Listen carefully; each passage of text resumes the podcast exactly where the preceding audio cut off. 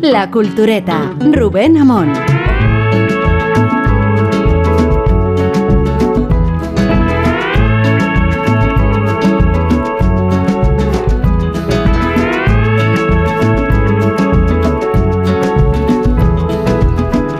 No es que estemos esperando una, una cámara con streaming para que los oyentes vean las cosas que tenemos sobre la mesa, aparte de Coca-Cola y agua, pero sí estas lecturas de tanta profundidad que estoy viendo según me voy asomando a, a los respectivos atriles.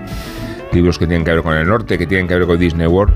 El iPad de Rosa que contiene la Biblioteca de Alejandría, si no me equivoco. Lo tiene todo, sí. Las anotaciones de Sergio del Molino. A propósito de sus lecturas y reflexiones. Guillermo Altares, que tengo a mi derecha. ¿Qué tal, Guillermo? Hola, ¿qué tal? Buenas noches. Guillermo usa cuadernos japoneses. Eh, los Guillermo, los, Soy muy pijo para los cuadernos. Bueno, para más cosas, pero para los cuadernos los cuadernos japoneses de, de Guillermo, ¿no? Sí. Y luego la- los privilegios de que gozamos. Mis libretas del Museo del Prado. Los, tus libretas del Museo del papeles Prado. reciclados. Los papeles reciclados, porque somos un programa muy comprometido. Esto lo sabe Rosa. Rosa está con nosotros Sí. fundamentalmente por la defensa de un planeta mejor. Tanto es así que el otro día coincidí con ella en Espejo Público, Sí. donde se nos aloja y trata como intelectuales. La Little Cultureta la llaman ahora.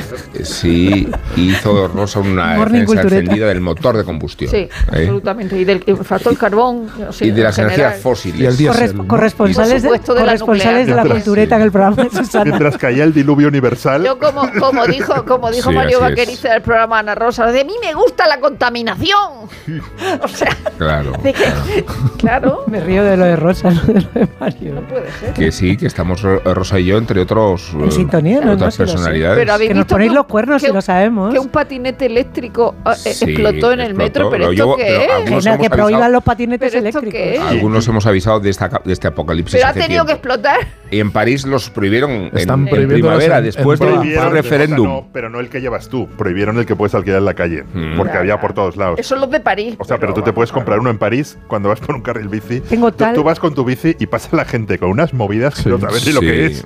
Tengo tal aversión a los patinetes que yo que los programaba. Si lo lo, tengo quieres meter en el metro, que vaya directo a las vías.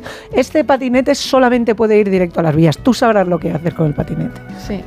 Ver. problema, el problema del transporte público es que Sí. es público, ¿no? Es público, sí. Es Es, el problema. el sí. problema tú problema. también la ventaja. También. así no hay quien pueda, ¿no? El problema de Así los no hay quien patinetes pueda. son las personas que hay encima del patinete. Eso es. Sí. Si una persona no puede tener un patinete, No que le quiten el patinete. como diría Belén Esteban. Bueno, os digo que basada en un hecho real sobre una serie de asesinatos en la Oklahoma de los años 20, llega a los cines una historia de ambición, de tradiciones de violencia, en una época que marcará los orígenes del FBI. Sí, los Osage son los mejores y más bellos seres que ha creado Dios.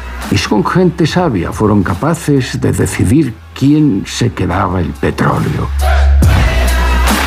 Es Los Asesinos de la Luna, una obra maestra de Martin Scorsese con Robert De Niro y Leonardo DiCaprio en los mejores papeles de su carrera. Los Asesinos de la Luna se ha estrenado este viernes, este viernes en todos los cines. Y hemos tenido enviados especiales de, esta cultureta, eh, aparte de que Guillermo Altares se leyó el libro de David Grain que da origen a la película. Tanto Rosa del Monte como Isabel Vázquez han sido desplazadas, siempre con sus medios, a las coberturas preliminares de la película y han salido francamente entusiasmadas. Por eso Pantallas hoy empieza aquí, al principio, no al final, y ¿Ah, sí? con Scorsese de argumento que, que vamos a decir. ¿no? Somos muy de Scorsese en este programa. Llevas un pañuelo de azafata de línea aérea, ¿no? ¿Puede Sí. ser? Sí, pero de la Braniff casi, o sea, es Sí. como de los años 60. Sí, Hoy vengo tematizada, sí. Eh, Los aviones, qué gran método de... Cuando se podía públicos, viajar en ¿no? los aviones. Aunque sean Los públicos. privados, ¿no? Que sean públicos. Los privados. Los Dejaron privados son entrar cualquiera. Dejaron entrar a cualquiera y es donde se fue las aerolíneas, se fueron al traste. No me ha encantado la película de Scorsese. Eh, es- Pero ya es- va a pantallas a pelo, así Ya va a sin- pelo, sí, al sí, parecer, sí, sí. así, sí, así, aquí Ah, traicionamos el hombre patrón, tranquilo, pero- traicionamos. Así es. jefe, Madre de. Dios. Según viene. ¿Cómo se rompe Pues, las buenas eh, como bien decías, basada en la, en la obra de no ficción de, de David Grant, que es un periodista de New York, que creo que es un libro del 16 de 2016 o 2017. Willis lo ha leído, yo no lo he leído, pero lo he traído, Eh, eh, lo cual no tiene ningún mérito, pero me, me ha encantado la película, tanto es así que, que incluso seguiré con el libro porque...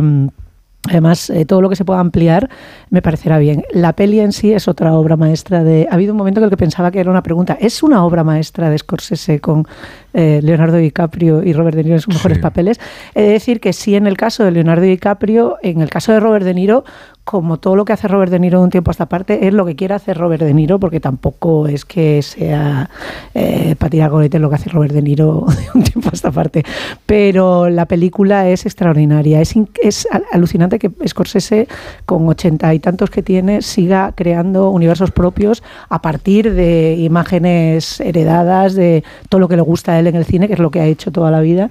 Eh, comentábamos el día que fuimos a verla que había mucho de, de gigante, por ejemplo, de, de, de- de Stevens en- y de Nafarber, de todo ese universo de- del oeste heredado de los indios arrebatado a los indios, eh, mejor dicho, y de, la, de esas luchas de- del el hombre blanco intentando encontrar el espacio y cuando no, eh, directamente arrebatándoselo. En este caso, el, cas- el, el- el- el caso de los Osage que estaban en Oklahoma, que es donde se desarrolla eh, The Killers of the, of the Flower Moon, Arkansas y Kansas, eh, eh, de- descubrieron que había petróleo, lo manejaron ellos y la trama eh, es que hay una serie de personas que están asesinándolos para quedarse con, con el terreno y con y con el petróleo. La, la película, como digo, es, es alucinante, son 3 horas 20 de, Parece un chiste, pero de verdad que no es... en- en- yo no parpadeé en, todo, en toda la proyección, o sea, me parece apasionante eh, y sobre todo destaca eh, Leonardo DiCaprio es increíble, además el, el proceso de mímesis que hace con Robert De Niro, que hace de su tío, parece como que está intentando imitarle todo el rato en los gestos, hace de un, tipo eh, muy, muy límite, muy tonto, muy, con, con muchas eh, limitaciones intelectuales y, y siempre tomando las decisiones equivocadas. Pero la que brilla de manera extraordinaria es Lily Gladstone, que es una roba escena por utilizar un cliché contemporáneo eh, y es una tía de un atractivo extraordinario y una fotogenia colosal. Eh, eh, yo creo que este año le va a caer un chorreo de premios y, y todos, todos absolutamente merecidos. Es una actriz que habíamos visto en la, en la peli de Fesca, ¿os acordáis? La de Sí. Kelly Richardson, que era, eh, es una película preciosa, pero que yo creo que aquí tiene por fin el papel que, que necesitaba para demostrar qué es lo que puede hacer.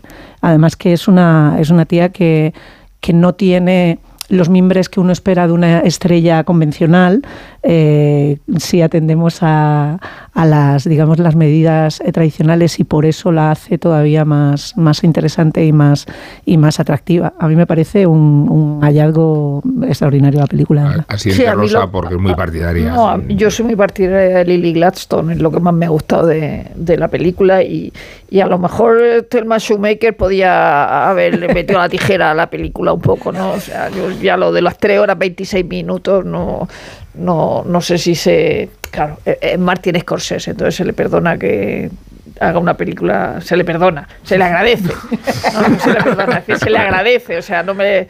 No, no, no, no, no es cualquiera haciendo una película de 3 horas 26 minutos que al fin y al cabo la está haciendo todo el mundo, ¿no? Pero es verdad que esa gran eh, epopeya, por decir algo, eh, ese western sobre una historia igual que de desconocida, que me resultaba Lily Gladstone, aunque luego me he ido a ver, digo, a ver dónde había visto yo a esta tía, y efectivamente en Fescao salía, pero no me acordaba, no me acordaba. Es decir, yo cuando he visto a esa persona me, ha parecido la, la- primera, la primera vez que la veía.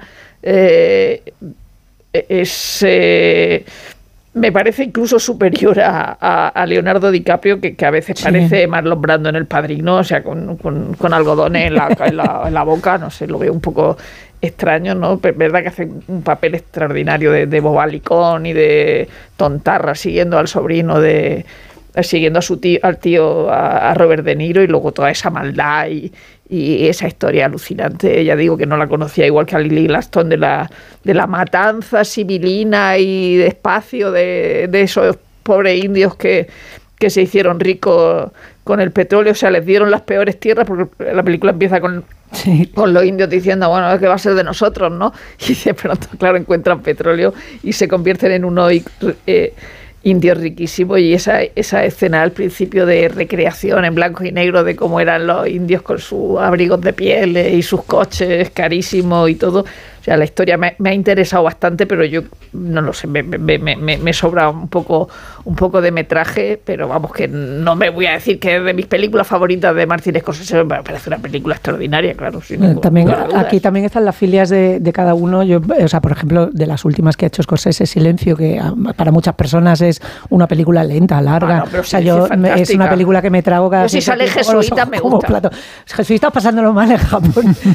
Lo- eh, ahí sí, ahí aceptamos. Yo la última hora eh, eh, pega un subidón la película. O sea, para quien Ah. eh, de alguna manera desfallezca en la, las oro- dos horas diez, eh, que sepa que lo que se avecina es No, todo no, no, hacia claro, arriba en cuanto al final, a ¿verdad? ver, el chorreo de, de primero empiezan a aparecer eh, actorazos uno detrás de Sí, otro. sí, o sea, sí. de repente cuando parece que tal, parece que te los está metiendo. El tío es tan inteligente que empieza como a darte pequeñas Sí, dosis de, sí, e incentivos para decir, "Ch, no se vayan todavía, aún hay más, ¿no? Empiezan a aparecer y luego además la historia pega un, un subidón en la, en la investigación, en toda la parte, de, digamos, de drama judicial y del FBI. A partir de ahí despega. Solamente una, una última cosa con respecto a, a las posibilidades que puede tener esta película de cara a los premios. Recordemos que esta película, eh, Scorsese hizo el irlandés con Netflix, esta la ha hecho Con con, Apple. Apple, que son los nuevos jugadores de, digamos, del espacio cinematográfico, cuando durante mucho tiempo por algunos festivales como puede ser Cannes o los premios eh, reglados, se les ha cerrado las puertas a las plataformas como productores y exhibidores.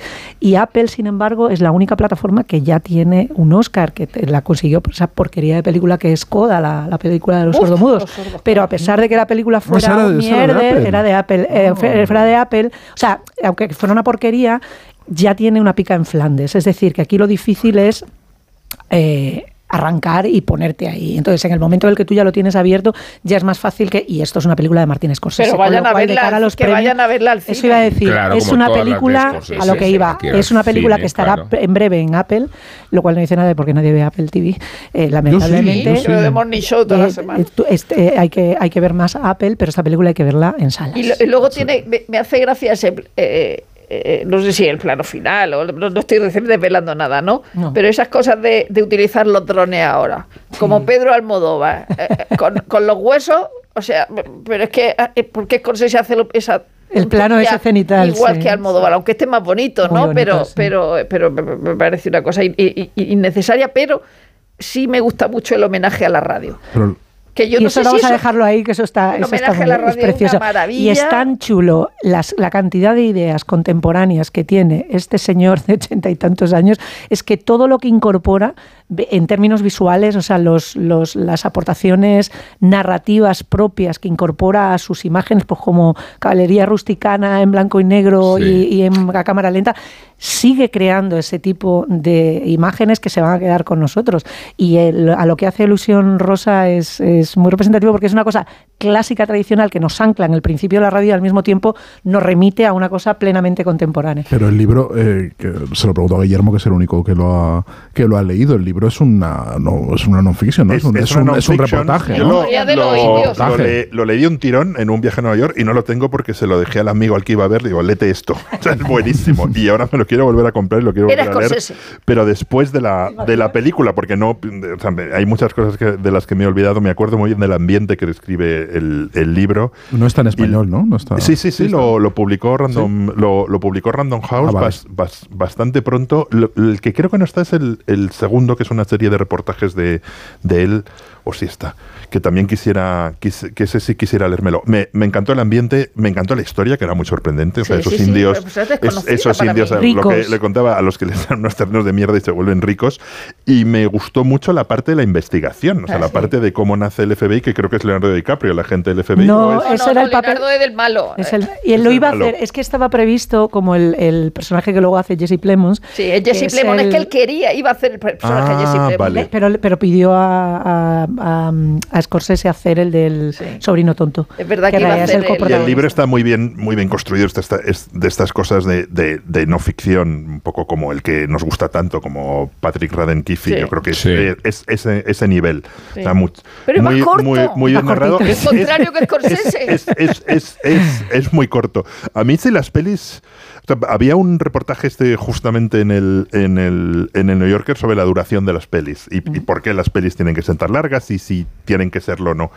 A mí si me gusta la peli no me importa. O sea, si el padrino durase pasa más, igual, siempre no, he sido de no me importaría. larga, sí. Pero es verdad que hay pelis, o sea, yo, yo Sí. pienso en Oppenheimer ahora y me gustó cuando la vi y digo, joder, no me importaría que tuviese Claro, menos. es que es- Eh, uno de los es- nuestros no me importaría que Pero tuviese más. no se, le, que- no se le quita una coma. Yo, le- con respecto a la interpretación de Leonardo DiCaprio, diré que eh, yendo contra, no es el primero ni es la primera vez que lo hace, eh, contra su, apos- digamos, su, su posición de galán, eh, interpreta a un tipo que no solamente es cortito, sino que además es un palurdo. Entonces Sí. es interesante ver cómo ella, dientes, ella ve eh, en él esas buenas, digamos, esos buenos eh, genes físicos, es decir, dice, es guapo, es bien parecido, pero sin embargo ves a un tío bien parecido que es un palurdo y es un idiota. Entonces, en el físico de Leonardo DiCaprio eso funciona muy bien porque le ves un punto de vulgaridad que él normalmente no desarrolla, eh, porque evidentemente los papeles que le caen encima suelen ser de estrella y de galán o de, o de cierta postura, ¿no?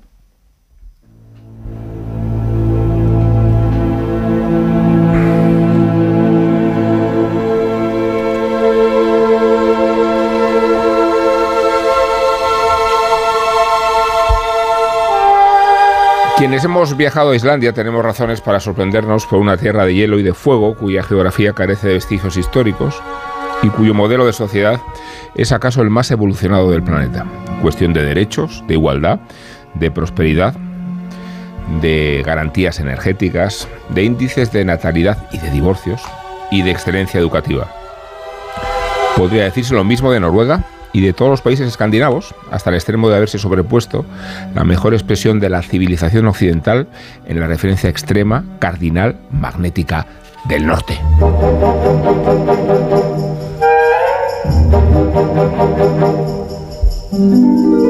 Igual han reconocido esta música, es la banda sonora de Bienvenidos al Norte, la película super taquillera de Danny Boone, que nada tiene que ver con Islandia ni con el Ártico, pero sí con el trasfondo del asunto que nos ocupa. Resulta que La invención del norte, lo publica Acantilado, es el título original y un atractivo ensayo de Bernd Brunner, cuyas 272 páginas hacen perspectiva y prospectiva de un gran misterio geográfico y cultural sacudido por los vaivenes de la historia, de la poesía y del tiempo. Es el norte, donde Frankenstein y su criatura libran la batalla de Prometeo y donde el imaginario del romanticismo advirtió las esencias y las supersticiones de un lugar remoto donde tanto residían tribus inexploradas y alienígenas como podía convocarse la expectativa del hombre incorrupto.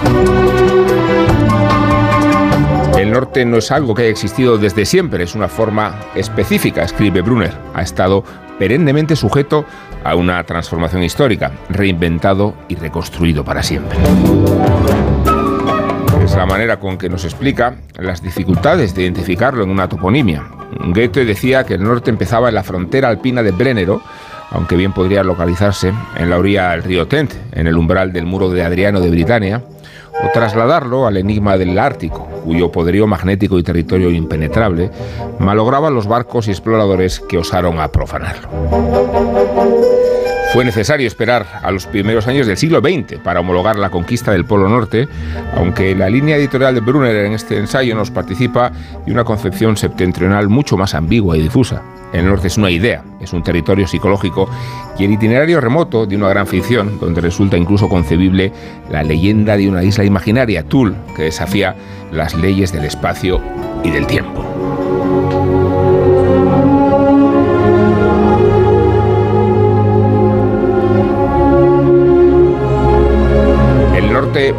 Enfoca nuestras ansiedades, escribe Margaret Atwood.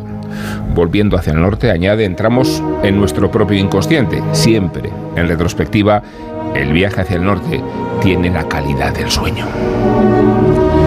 Del sueño y de una pesadilla, añadimos, toda vez que el recorrido de Brunner también alude a los mitos fundacionales que alentaron el supremacismo y la hegemonía de la raza aria en el desgarro de entreguerras. Participaron de ellas los mitos escandinavos y los rapsodas contemporáneos, empezando por Madison Grant y Friedrich Karl Gunther, autores pseudocientíficos de los años 20, que pretendiéndolo o no, orientaron la ideología del nazismo en la búsqueda de la sangre incontaminada.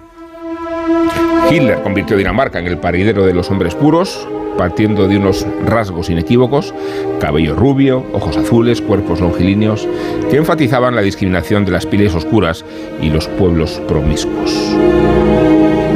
Se hace Brunner una pregunta muy interesante. ¿Cómo se compara la afinidad actual por el norte con la mentalidad sentimental de los románticos de los siglos XVII y XIX?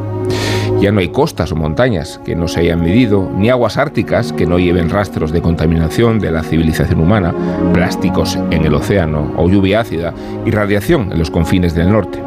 Los viajeros al alto norte buscan la quietud y anhelan retirarse de la civilización hacia paisajes escasamente asentados y una naturaleza apenas alterada. No temen la oscuridad en el invierno. Desprovisto de las leyendas vikingas y lejos de la estilización romántica, el norte se ha convertido en el paraíso contemporáneo, en el mejor baluarte de los valores democráticos y en la expresión más sofisticada de la civilización. Le sorprendería semejantes avances al maestro Ole Worm, Olaius Wormius, un médico y anticuario danés de inquietudes polifacéticas, cuyo gabinete de curiosidades impactó a los vecinos y coetáneos del siglo XVII. Los atraía Worm con el cráneo de un narval, los esquíes de un inuit, el kayak de un esquimal, el taburete elaborado con vértebras de ballena, extraños minerales y testimonios arqueológicos de procedencia misteriosa. La experiencia equivalía a una expedición vicaria a la Luna y redundaba en el inventario de un misterio al que dieron forma los cuentos de los hermanos Grimm, las óperas de Wagner y los historiadores dotados de más fantasía, hasta el punto, hasta el punto de atribuírsele a la reina Victoria el mismo linaje de Odín. El norte ya no está en el norte, se desprende del ensayo de Brunner. La necesidad de ubicarlo lejos de las coordenadas convencionales explica que haya sido pertinente reconstruirlo en un teatro de operaciones inalcanzable. Y se han ocupado de hacerlo los científicos de la NASA, determinando que el norte es un objeto binario inusual en el cinturón de Kuiper a unos 4.000 millones de millas del planeta Tierra.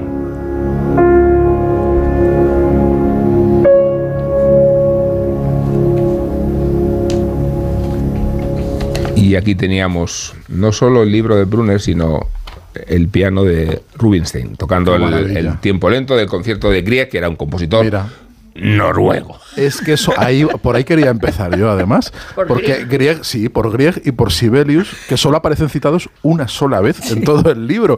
Cosa que a mí me parece verdaderamente sorprendente, Sí. porque son. De, de hecho, Sergio, hemos empezado con la música de Sibelius sí, y sí, sí, terminamos pero- con la de Grieg. Pero tú le has dado mucha más relevancia de la que le ha dado Brunner en este, en este libro, ¿no? Lo cual, lo cual a mí es una de las muchas cosas que me han sorprendido porque, bueno, claro, evidentemente cada autor tira por donde tira, pero yo habría eh, yo habría ido por otros territorios totalmente distintos a los que ha ido, por los que ha ido Poco habla de Frozen. Brunner, no, no, o sea, yo no, No habla de muchas no, cosas. no, yo hubiera cogido mi trineo y lo hubiera llevado por otros sitios, no, sin, sin ninguna duda. Evidentemente eso es la libertad y, la- y la- y el estilo de cada, de cada escritor, pero a mí me pasa con, con Brunner y me pasó también con su libro anterior publicado en español, que, es, que también era un libro gélido. Era cuando los inviernos... Iba a decir que los llamaban- inviernos me gustó muchísimo y este no. De a mí, a mí no me, me- me entusiasmó. pare- me parecen bastante este. parecidos Sí, y, y- porque tienen tienen esa yo creo que esa tosquedad de ejecución que el libro está por hacer es decir, eh, el- el- Te ha gustado, ¿no? me ha gustado mucho la Son idea, notas. pero me gusta, pero son notas, es un Sí, cuaderno de notas. notas. Está lleno de citas por todas partes, está todo lleno, hay una asociación, que es una forma de ensayo muy contemporánea hoy en día, que si tú te encuentras muchos libros así, te encuentras libros que de- fulano dice dos puntos, tal, cita, cita, cita, cita, cita. Bueno, eso es un cuaderno de notas, esto es el trabajo que tú has hecho previo para poder luego hacer el libro. Ahora hazme el libro, claro. no me des el cuaderno medio a hacer. Claro, eh, pero, pero, es- pero está muy de moda, ¿eh? Quiero decir, esto es, pero yo creo que esto es una forma de, elu- de eludir la labor de construir una tesis, de llevarme a algún sitio. Y bueno, aquí la tesis está más o menos insinuada y hay carencias, pues va- para mí Están los títulos realmente, o sea, es como una lista de la compra, la. Sí, sí, como- sí, es un poco- entonces pongo el vínculos. título, el título es conceptual y ahora ya y, te y luego vas a una tirando. relación. Pero, pero, pero, pero sí. que es verdad que hay una, una. Va tirando por muchas cosas, pero no termina de concretar nada. Yo lo he entendido como una visión del norte muy germánica. Una visión de, no, de, la, de la construcción de que el norte realmente es un invento de los alemanes. Es algo que se inventan los alemanes a lo largo de los siglos. ¿Nazis?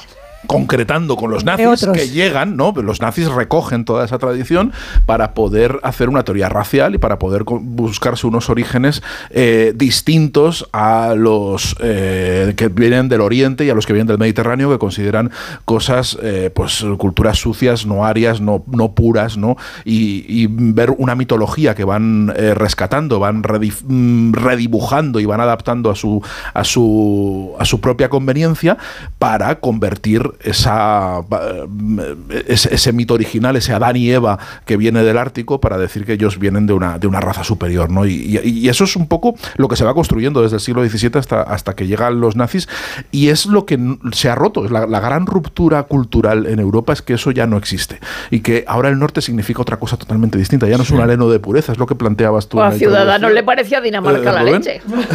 Claro, sí. No, pero es el emblema de la prosperidad. emblema. Claro, sí, sí, ahora es el emblema y de la socialdemocracia y de la tolerancia y, del, Y, y de la y de la y de la no te gustará porque es el emblema de la descarbonización. Bueno, Claro, sí, eso. si no fuera- no, no. petróleo. Ahí coges Si no fuera- y te tiran y te tiran No. a la- Después de a haber sacado el escolares. Perdóname, Noruega, y lo sabes, Willy, tiene resuelto el problema Petróleo. energético El petróleo. con el hallazgo de una bolsa de petróleo que ya la quisiera Arabia Saudí. Evidentemente. Y- y lo indio.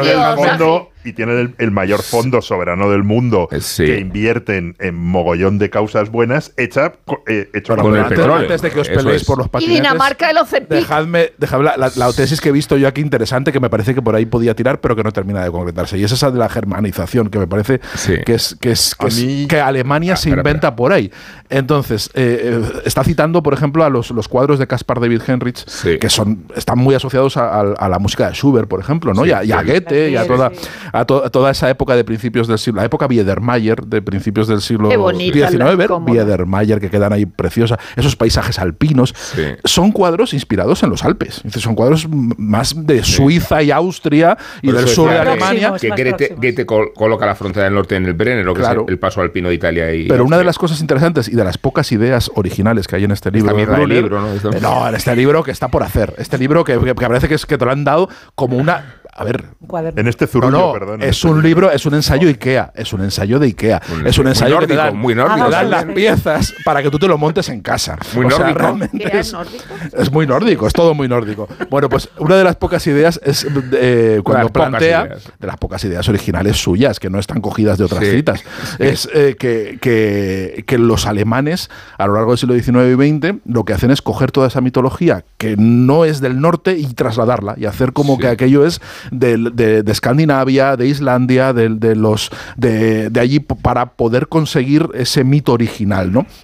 Y cita mucho a, a- Heinrich Heine, que a mí me parece interesantísimo porque Heinrich Heine es el, el inventor de la mitología de todo esto. Es como el, el- que, re- el que inventa todos los mitos germánicos, ¿no? Y se va buscando también, eh, va mirando siempre al norte. Es, es un alemán que vive en París, pero está mirando siempre al norte para intentar diferenciarse de- de- de- del resto de Europa y para crear una identidad nacional alemana, ¿no? Y para eso, pues re- recurre a Noruega. Y es curioso porque Heinrich Heine, esto no lo cuenta Brunner, su libro eh, muy influyente, que era la historia de la religión y la filosofía alemanas, que es un libro que se puede leer hoy, que es muy interesante para cualquiera que le interese la, la cultura alemana y los mitos y los cuentos, era, era un libro de respuesta, era un libro polemista que escribió en respuesta a Madame de Stael, la, la, la- la gran salonar, Salonier. Sí. la gran salo- salonier, ¿no? la gran salonier de París, que se fue a Alemania y, y escribió un libro de viajes por Alemania en la que ponían a los alemanes como, de, en fin, mm, pelapatatas, unos zoquetes. gente no sabe disfrutar de la vida.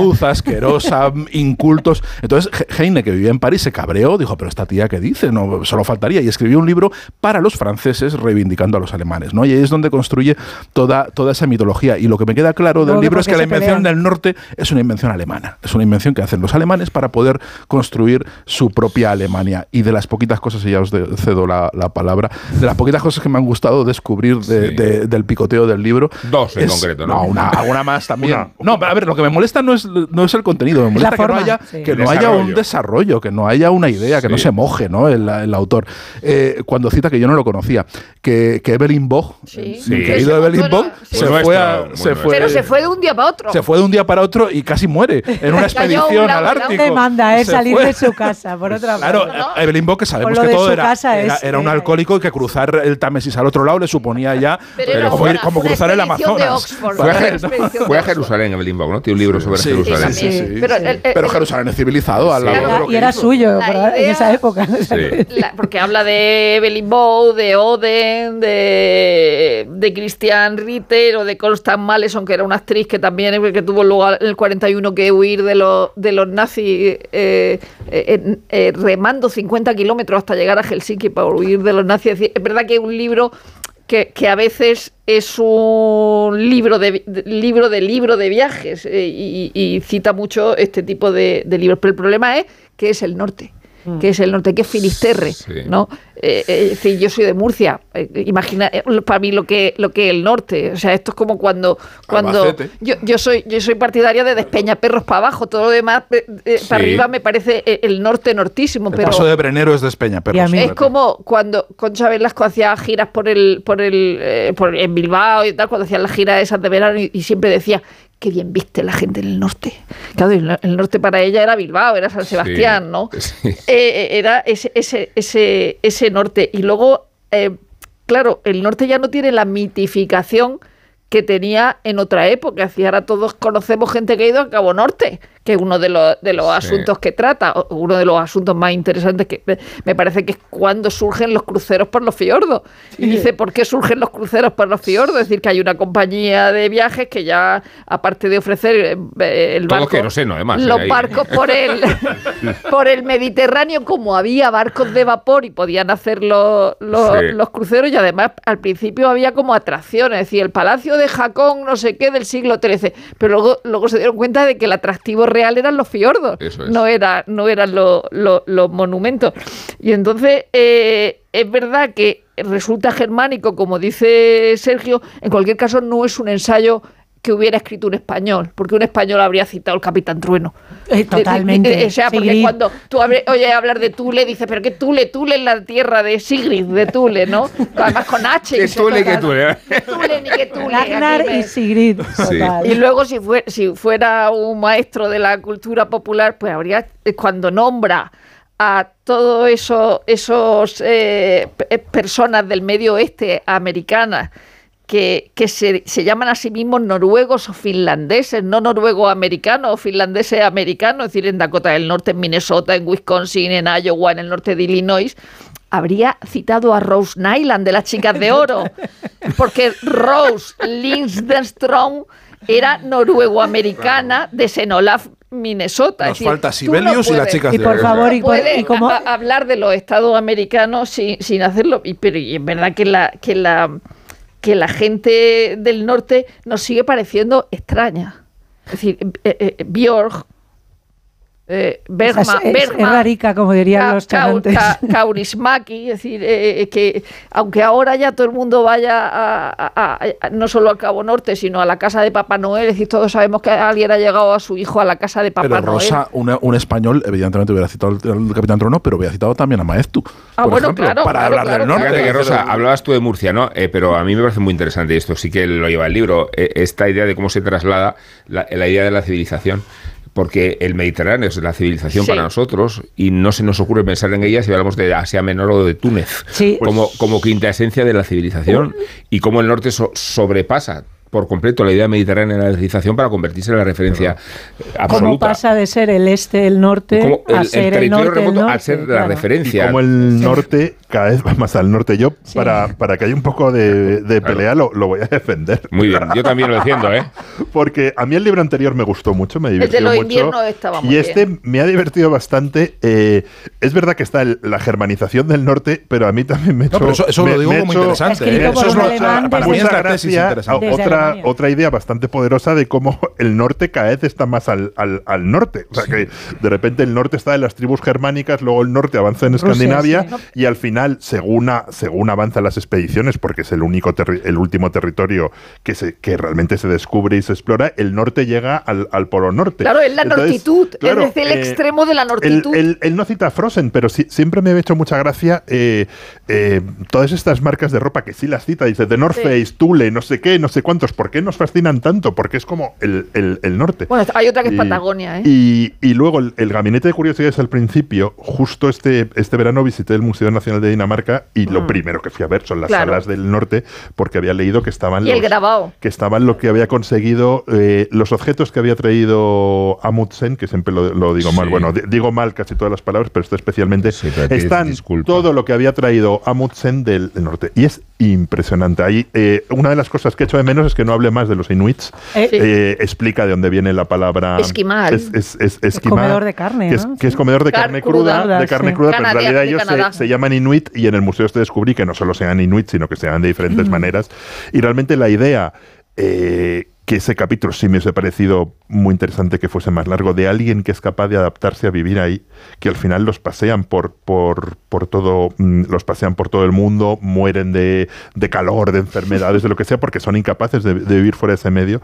Realmente esas, esas salas del Museo Nacional de Dinamarca que par- están parte de los objetos que se escribe en el libro son impresionantes, porque demuestran hasta qué punto, hasta dónde llega el ingenio, el ingenio de la humanidad para adaptarse a cualquier cosa. Sí. Y ellos llevaban allí miles de años, mientras que los exploradores ar- árticos se fueron congelando a lo largo Pero de por los eso Y luego- el interés del, del, De- del gabinete de curiosidades. de curiosidades del principio, que es increíble decir cómo estos tíos podían hacer El esto y- y, ¿Cómo? y vivir aquí. Y cómo cuando les llevan, les secuestran eh, y, les, y les llevan a otras latitudes, otros terminan humanos. muriéndose Muriendo. porque son incapaces de adaptarse a otra, digamos, a, a la ausencia de frío y por otra parte porque están, no están inmunizados contra los y ataques a uno le hacen ca- bacterio- o sea, cazar patos y comérselos crudos. Sí, sí, o sea, Y la de exhibición luz, como el negro de de Bañols, la exhibición como el negro de Bañols, una vez se, se, se Sí. mueren, los tienen exhibidos en museos como seres humanos momificados para que los Sí. veamos y analicemos las...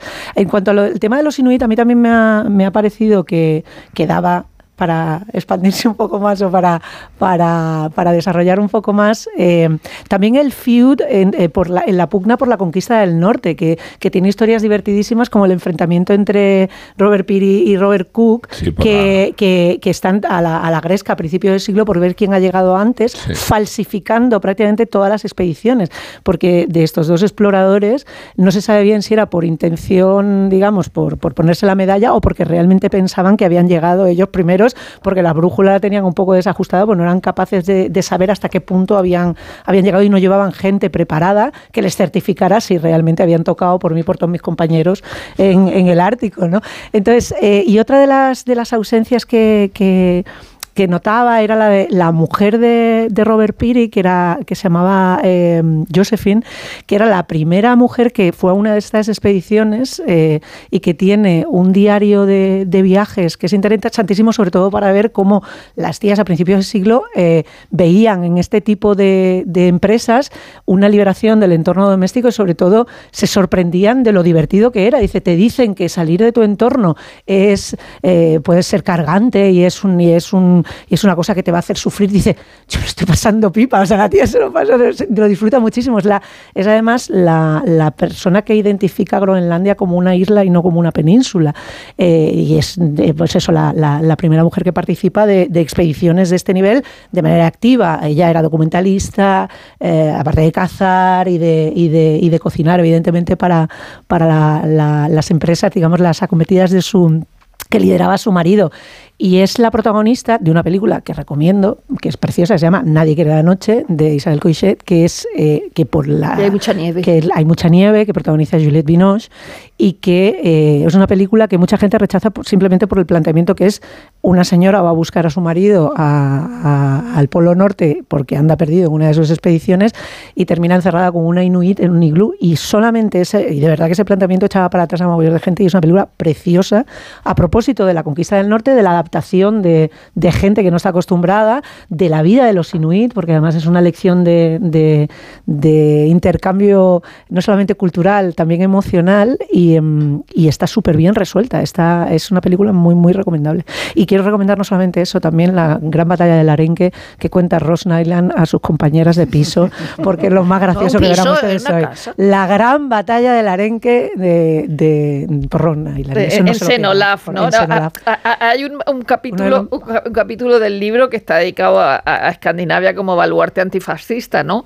Y es verdad que a, a- a la vez eh, se produce ese, ese ideal arquetípico del norte por parte de los nazis y a la vez el, el- el- el antifascismo. Y, y además con la organización social eh, que, que llega a Roosevelt. Es decir, que Roosevelt se, interesa mucho por The Middle Way de, de Childs o Childs o como se llame eh, esta persona allí. Y luego eh, la figura que, que glosa de, de, de Knut Hamsun, que, que cuando el rey se, el rey Hakon, que aquí todos se llaman Hakon, eh, hasta el próximo, no, ahora el actual no, pero Harald no, pero el, el próximo será otra vez Hakon, eh, se niega, se niega a, capa- a capitular con los nazis, Nuhatsun hace la, la, la arenga esa de que los, los alemanes están combatiendo por todos nosotros y, y para acabar con la tiranía a la que nos tiene sometido Inglaterra, ¿no? Pero es que además el tío tiene los huevos de que el 7 de mayo del 45, es decir, ya muerto, Hitler dijo que era una figura reformadora de máximo rango. Otra cosa que pensaba eh, cuando, eh, como bien decía Sergio, en la lista esta, por lo menos a mí era fácil perder el hilo porque había un momento en el que solamente era una sucesión Hombre, de para perder ítems. el hilo tendría que haber Claro, uno al por principio. eso, o sea, es No que no. hay. Quiero decir que prestar atención a la, a lo- a la ausencia de teoría era, se hacía difícil porque, porque pasaba de un tema a otro como si fuera un chinche mm, saltando de un, de un colchoncito Hombre, hay, a hay- otro. hay cierta, hay cierto orden cronológico. Sí, eso Es sí, o- y, hay, y es- no- hay una compilación temática, eso sin duda, pero es, es verdad que, que a propósito de las, de las particularidades de vivir en el norte y de cómo conforma eso, no solamente pues eso, las, las, las, preferencias, las deidades, las formas de ser, sobre todo las formas de ser, me acordaba también del capítulo de, de, mm, de uno de mis capítulos favoritos de Doctor en Alaska, que es ese en el que les entra el cabin fever, el seasonal affective disorder, cuando Y- les tienen que poner las linternas, las linternas Claro. para que no les den la depresión, porque hay, hay un momento en el que también ahonda en, la, en las particularidades eh, de afectivas o, o de, de personalidad que conforma la ausencia de luz, ¿no? Y la y ese es eh, una de las de las mm, de las narraciones de Doctor en Alaska que además tiene mucho que ver con otro capítulo del, del libro de Brunner que es el anhelo del sur porque es un capítulo que mientras están con las diademas, ellos están hablando en italiano todo el rato, todo el capítulo va de comida italiana, de Shelley hablando italiano con Ruzan. Entonces es como la- el contraste de la gente que está en el norte, que lle- llegado un momento, eh, igual que el sur eh, idealiza el norte, el norte anhela el sur Sí. para, para poder equilibrar sus carencias, sobre todo. Pero se idealiza eh, el norte eh, desde el punto de vista económico. Es Sí, decir, sí, Nápoles bueno, o- puede o- idealizar Milán de- desde el punto de vista económico, de pero tú no quieres irte a Milán porque Ah. te quieras ir a Milán. Tú prefieres vivir en Nápoles. Hay un cuadro nórdico del puerto de Nápoles de Bruegel el Viejo que pinta Nápoles como si fuera un, un- un espacio totalmente desprovisto de luz a medida de la perspectiva norte de, de cómo iba a ser Nápoles, porque no estuvo en Nápoles. Y, imagina un, un cuadro, está en la Galería Doria Panfili, un cuadro aterrador del, del Golfo de Nápoles.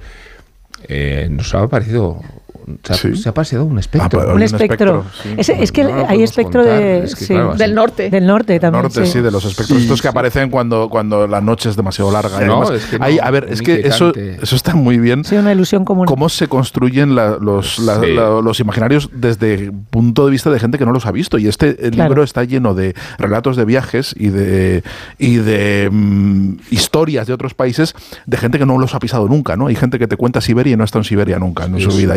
Y, y te cuenta el norte. Y eso va creando esa, esa mitología.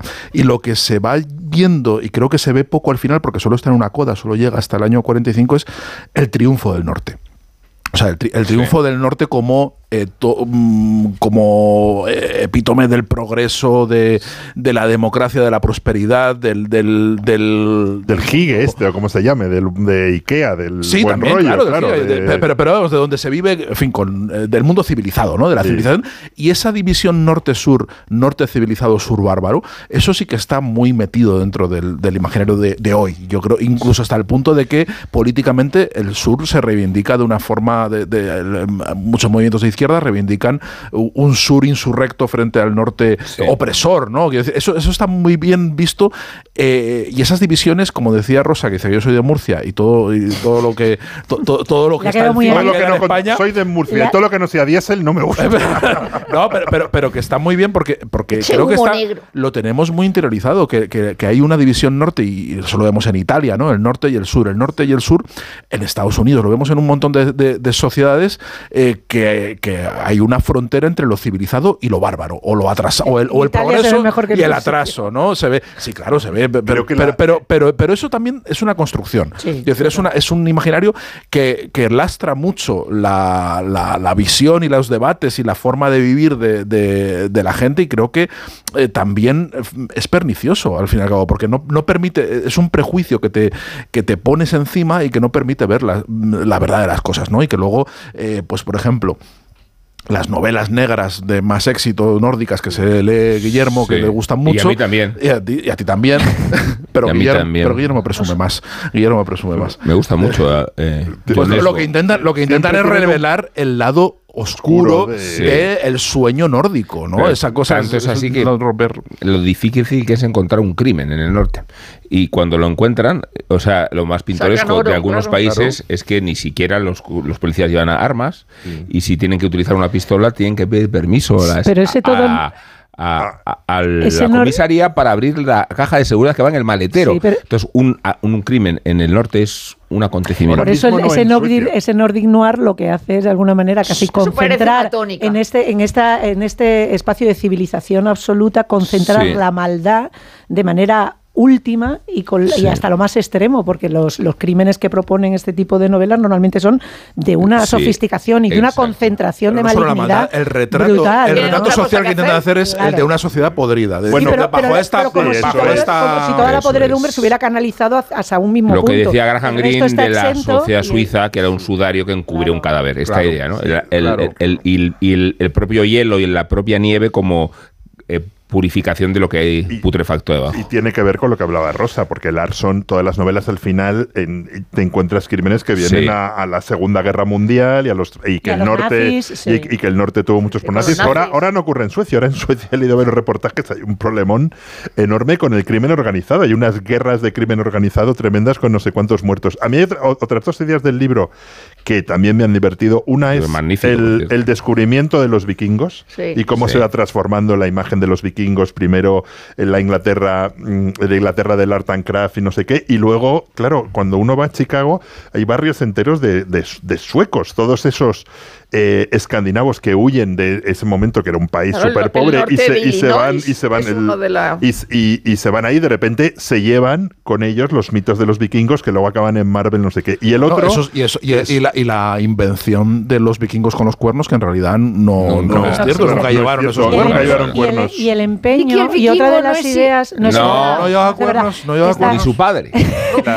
Ahora su tatatarabuelo igual sí. puede ser, pero no, no. y no- la otra no cosa. Isabel, Y la, otra, otra, i- cosa. y la perdón. otra idea es el final del norte, que por ejemplo cita un libro que es precioso, Sueños Árticos de, de Barry López, que es uno de los grandes clásicos de viajes por el norte, que lo cita de, como muy de pasada, luego no, no profundiza, como decía Sergio, que lo va tirando por ahí, pero es verdad que el, el libro es sensible a la idea, bueno, de que se va rompiendo el paso del norte y que estamos viviendo el final del norte. O sea, habrá un momento en pues. que, en que eh, vamos hacia un mundo en el que el norte no, no existe No va a haber ni como hielo, lo hemos ¿no? conocido. No va a haber ni hielo, claro. ni osos polares, ni, ni, y en ni el, morsas, ni y cosas en el empeño de, de desvincularse, que eso está disperso en el libro, no es exactamente eh, ninguna tesis porque aparece en diferentes capítulos, el empeño de desvincularse del origen de, de la, de la civilización eh, tal y como lo conocemos, es decir, el De intentar romanos todo el rato, griegos. eso es, y de las culturas semíticas, Sobre es todo, decir, sobre, sobre todo, todo. en ese empeño de, de vindicar lo ario como origen que ha fracasado una y otra vez y que se ha demostrado una y otra vez como una invención y que, incapa- y que han sido incapaces todos sus teóricos en enraizarlo en algo realmente documentado para sobre todo separarse de, la viene, parte asiática. Y de ahí ¿no? viene el nazismo y de ahí viene todo y de ahí viene... hay Oye, si no viene de ahí, ¿eh? Y sí, Bueno, de, de vale, verdad, pero estoy sí que encantada viene- de que Rosa lo haya sacado porque yo estaba todo el rato pensando en lo mismo. John Digo, Frozen. podría hablar del Capitán de Trueno. No, no del Capitán Trueno. Pero antes de Capitán Trueno. Eso antes, yo soy del Capitán Trueno. eh, hay un, el- cuando habla del movimiento nórdico del tal Gunther, este, el loco Sí. que le gustaba mucho, eh, que era como el guía espiritual de, Sí. de Hitler, y luego le hizo antropólogo, y le hizo catedrático y le, y le, le puso todas las, las alfombras rojas de las universidades. Que hay un libro de un, de un teórico del Ku Klux Klan, Madison Grant, Un del año respeto. 16, Un respeto. La caída, ninguno.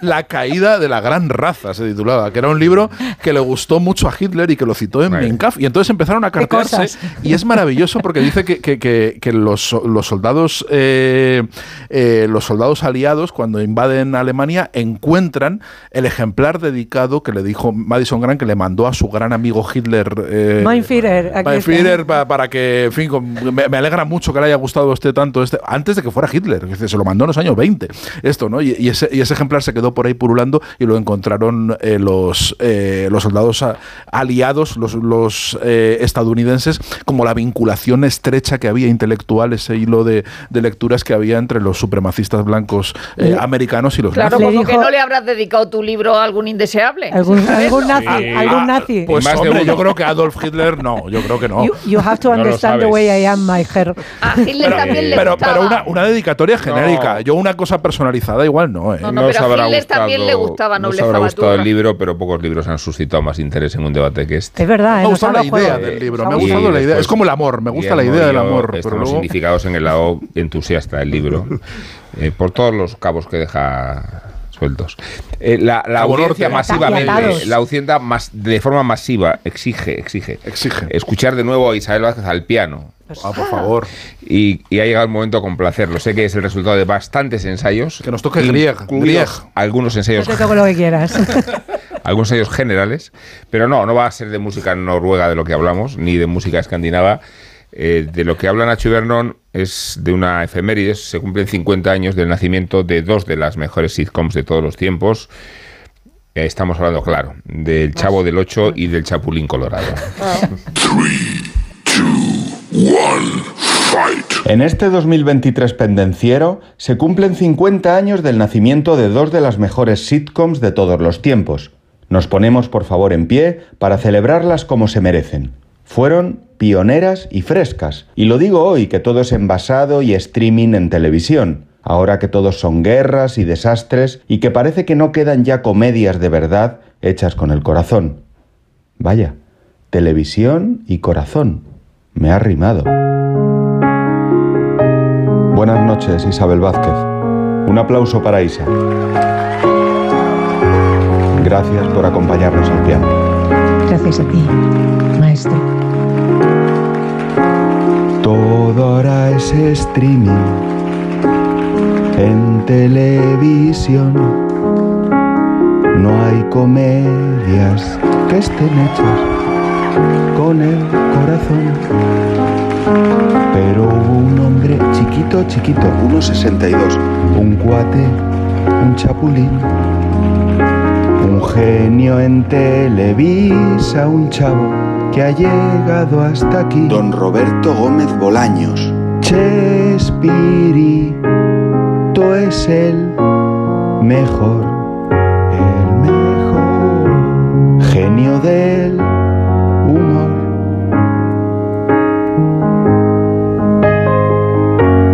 Un plato con licenciados repadrísimos, recuerdos de un gran show.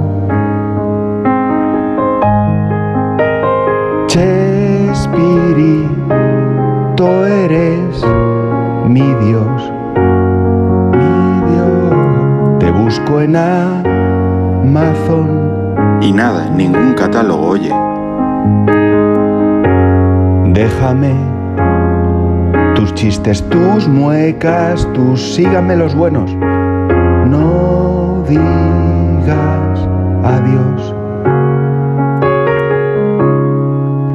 Qué vergüenza que tenga que venir el último mono de la cultureta, o sea, este criticón desprestigiado que se asoma cada semana con una crítica ciega, para colocar en el lugar que se merece a este mexicanito del alma güey, a este hombre bueno, padre de dos obras mayores y gemelas, El Chavo del Ocho y el Chapulín Colorado. dos íconos que cumplen 50 años después de habernos cambiado la vida A mejor siempre. siempre a mejor. Gracias. ¿Santa Claus es casado? Sí. Santa Claus está casado con Mary. Con Mary. Merry Christmas. Estábamos jugando Kiko y yo. No es cierto, usted no estaba. Que así se dice, Kiko, se dice, estábamos jugando Kiko y yo. ¿Yo qué dije? Yo y Kiko. ¿Y cómo es? Kiko y yo. ¿Yo qué dije? Yo y Kiko. ¿Cómo es? Kiko y yo. ¿Yo qué dije? ¡Cállate, Calma, calma, calma, que no pande el público. Todos mis movimientos están fríamente calculados. Los sospechosos de un principio se aprovechan de mi nobleza. No contaban con las dulces, sígueme los buenos. Yo, primo. Cuando veas el nuevo Rasca Platinum de la 11, vas a pensar, Pero ¿cómo voy a rascar algo tan bonito con ese color negro y plateado tan elegante y ese diseño tan chulo? No sé yo. Me va a dar pena rascarlo. ¡pena! Cuando te enteres de que el nuevo Rasca Platinum tiene tres juegos muy divertidos y un premio de hasta un millón de euros, ya no te va a dar tanta pena. Nuevo Rasca Platinum de la 11. Qué bonito es. Sí, te toca. A todos los que jugáis a la 11, bien jugado. Juega responsablemente y solo si eres mayor de edad. Desde 2007 te hemos ofrecido un alquiler seguro, pero ahora te damos más. Si tienes una vivienda de alquiler y necesitas financiación para tus proyectos, descubre el nuevo servicio de adelanto de rentas de alquiler seguro. Recibe hasta tres años de renta con solo pulsar un botón. Infórmate en alquilerseguro.es o en el 910-775-775. Alquiler Seguro, la reevolución del alquiler.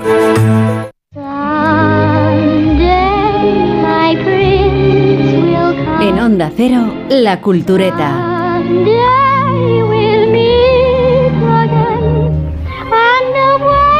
La primera película que Walt Disney vio en su vida fue una versión muda de Blancanieves y los siete enanitos en 1937. Su Blancanieves se convertiría en el primer largometraje de animación de la historia y esta que escuchamos es la canción principal de la película, en la que la protagonista del cuento de los hermanos Grimm les explica a los siete enanitos todo lo que anhela. Un príncipe que vendrá algún día para susurrarle que la quiere. Someday my prince will come. Fue la gran aria de la primera princesa Disney, que ya a principios de los 40 recaudó más de 6 millones de dólares en todo el mundo, casi cinco veces más de su coste de producción. Blancanieves ya contenía muchos de los ingredientes de la receta narrativa y empresarial de Disney. Para la película se fabricaron tazas, efigies de enanos, tiras cómicas, sombreros y muñecas. Y la música que escuchamos dio la vuelta al mundo en forma de estándar de jazz, versionado décadas después por Dave Brubeck, Miles Davis o Etta Jones. Lo primero ocurre ahora con los 100 años que Walt Disney cumple ahora y que se celebrarán con el lanzamiento de un nuevo corto, merchandising, para la ocasión, exposiciones y eventos por todas partes. Fue un 16 de octubre de 1923. Fue entonces, digo, cuando los hermanos Walt y Roy fundaron una pequeña, arriesgada y precaria compañía de animación en la ciudad de Los Ángeles. The picture that every newspaper and magazine critic is raving about. Hear what the usually hard-boiled review of Time magazine says. Snow White is as exciting as a western, as funny as a haywire comedy. It combines the classic idiom of folklore drama with rollicking comic strip humor. It is an authentic masterpiece. More than 250,000 paintings like these were created by Walt Disney and his staff of artists to make the most daring adventure in the history of motion picture. 14 años después de aquello, Blancanieves y los siete danitos erigió como un cimiento del imperio Disney. Escuchábamos hace unos instantes un vídeo promocional en el que se cita la crítica que publicó entonces la revista Time. Blancanieves es tan emocionante como un western, tan divertida como una comedia de enredo, combina el lenguaje clásico del drama con el humor de las tiras cómicas, una mezcla entre Hollywood, los hermanos Grimm y la fantasía triste de la infancia universal, es una auténtica obra maestra que se exhibirá en los cines y que adornarán las nuevas generaciones. Dicho y hecho, Greta Gerwig ya prepara el guion del remake en live action de Blancanieves, cuyo estreno en Estados Unidos se prevé en marzo del próximo año.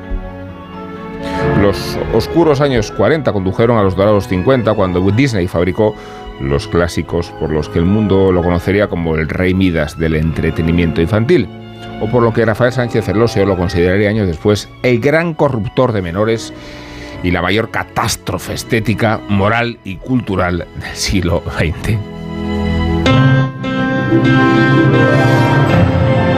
Los 50 datan películas como Peter Pan, La Bella Durmiente, La Dama y el Vagabundo, La Cenicienta o Alicia en el País de las Maravillas.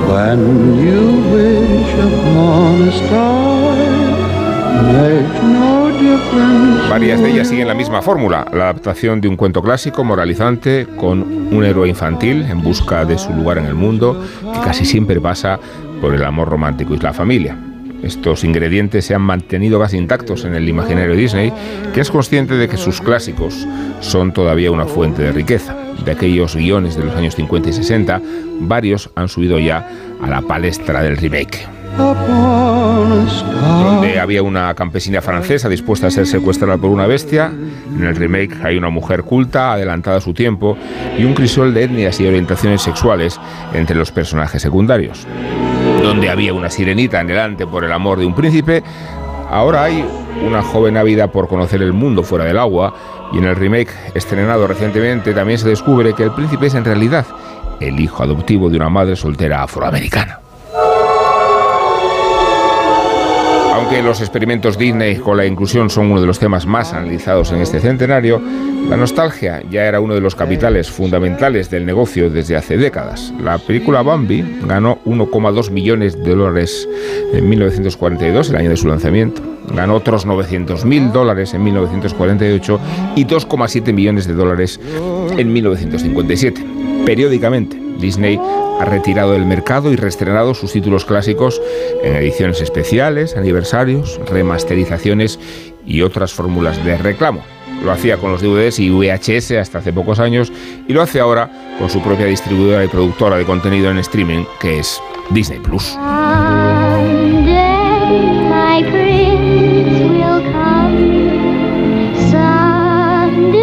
No sé si lo sabes, Sergio del Molino, pero en 2024 el primer dibujo de Mickey Mouse, por si quieres hacer tu versión alternativa, pasará de ser del dominio público bueno, según las leyes. Ya Ya, veremos. dice, hay Ya polémica veremos. ya en este párrafo. este párrafo de John Seguro de que trampean. Ramírez. Ya, hombre, llevan trampeando ya un tiempo. Llevan ¿eh? trampeando, aquí está el debate.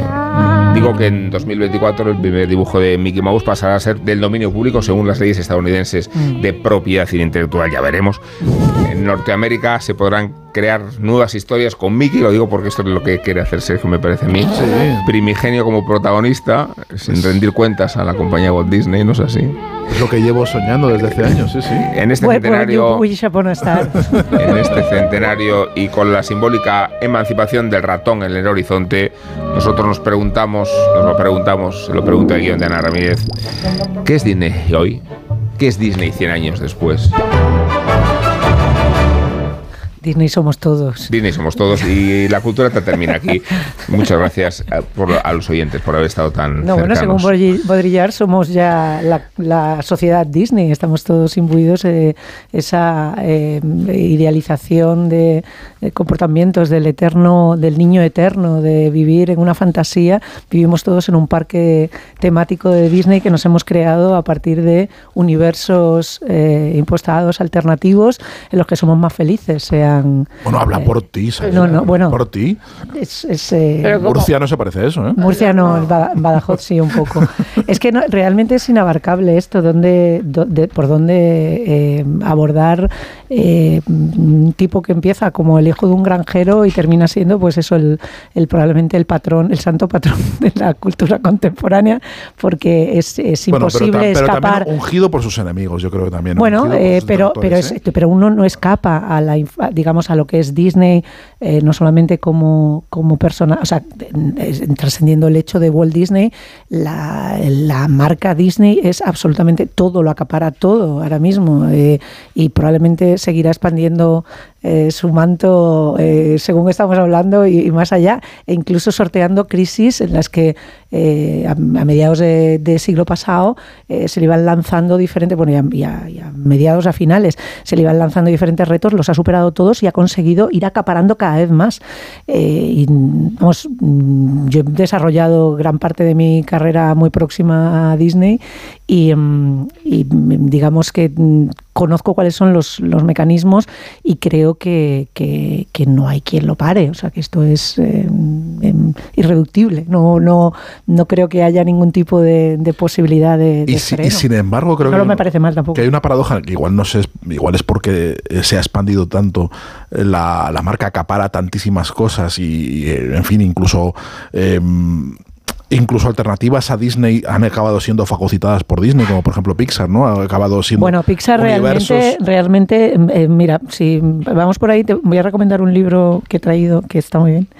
Que se Yo no iba por ahí, iba- estaba poniendo un ejemplo. Antes de, antes de- es que Pixar no, no está fagocitado, o sea, Pixar se desarrolla realmente como Pixar amparada por Disney. O sea, Claro. Pixar tiene una, Como jamás un por arranque. John Lasseter es un. Claro, así es.